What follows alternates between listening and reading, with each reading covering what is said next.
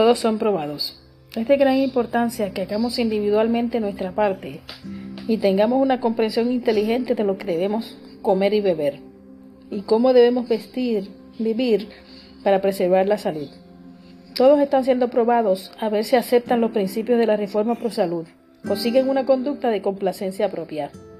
Nadie piense que puede actuar como le agrade con relación al régimen alimenticio.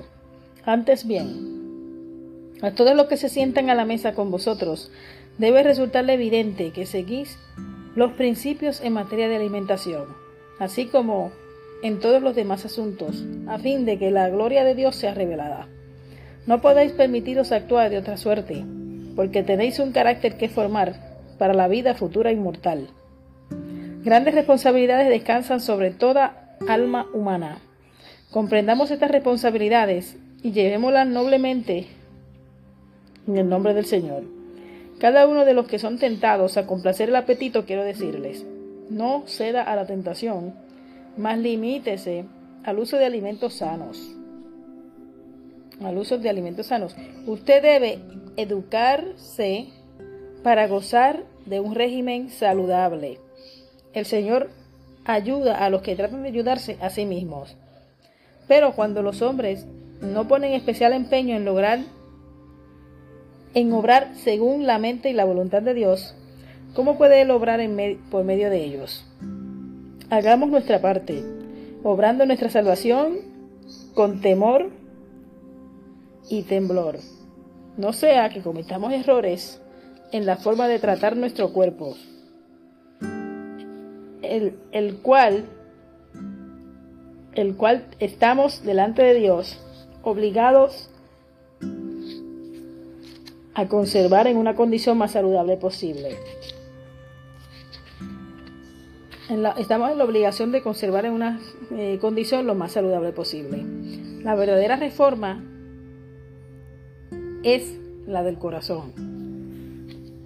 Los que quieren trabajar en el servicio de Dios no deben estar buscando glorificación, gratificación humana, mundana e indulgencia egoísta. Los médicos de nuestras instituciones deben estar imbuidos de los principios vivos de la reforma pro salud.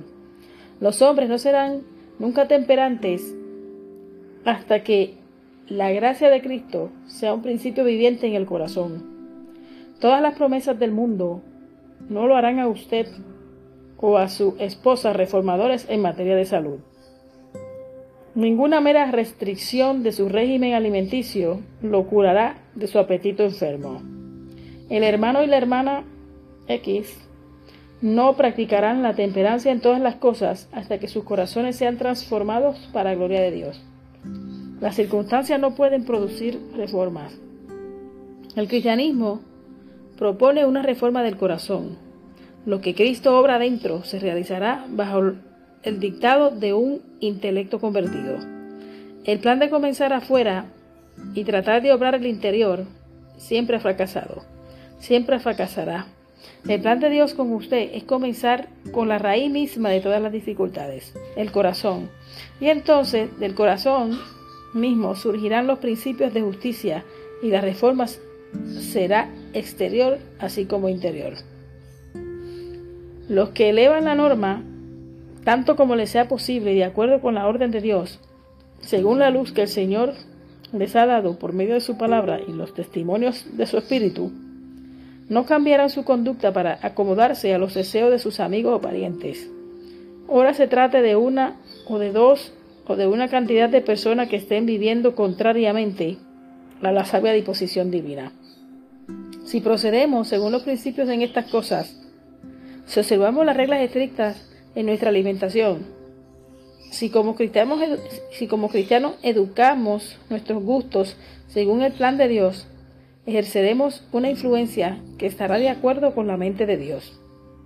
La pregunta es, ¿estamos dispuestos a ser Fieles reformadores en pro de la salud. Libro Consejos sobre el régimen alimenticio de Elena G. White.